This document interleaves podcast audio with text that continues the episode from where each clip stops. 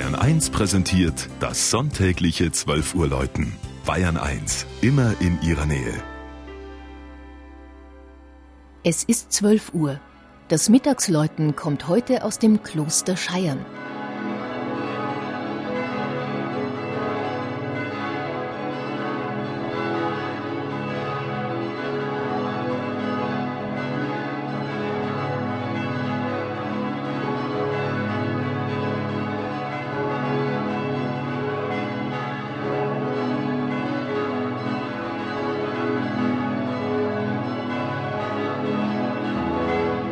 Seit dem Jahre 1119 lebt, nur unterbrochen von der Säkularisation, der Geist Benedikts von Nursia im Kloster Scheiern. Wollte man aber in die tiefste Vergangenheit dieses zu innerst altbayerischen Platzes dringen, so wäre der Blick nach Osten bis Masuren und gegen Süden auf Bayerisch Zelt zu richten. Von der Grenze des heutigen Litauen stammten die Skieren, Ostgermanen, die nach dem Hunnensturm wohl mit den Goten nach Westen zogen. Im fruchtbaren Land zwischen Ilm und Paar gründeten sie eine Burg, gaben Scheiern den Namen und wurden zum Ursprungsgeschlecht der Wittelsbacher. Vom Fuße des Wendelsteins kamen die Mönche.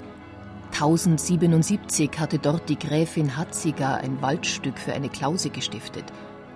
Zehn Jahre später zog der kleine Konvent nach Fischbachau wanderte weiter auf den Petersberg bei Eisenhofen und wurde schließlich von Hatzigers Enkel, Graf Otto III., mit der Burg der Schüren bedacht, die ihren Sitz nach Wittelsbach verlegt hatten. Scheierns Bedeutung als Hort mittelalterlicher Buchkunst und benediktinischer Gelehrsamkeit, als Grablege der ersten Wittelsbacher Herzöge oder als Heiligkreuzwallfahrt auch nur skizzenhaft zu streifen, ist hier nicht Zeit genug. Doch soll die Geschichte des neuen Geläutes erwähnt sein.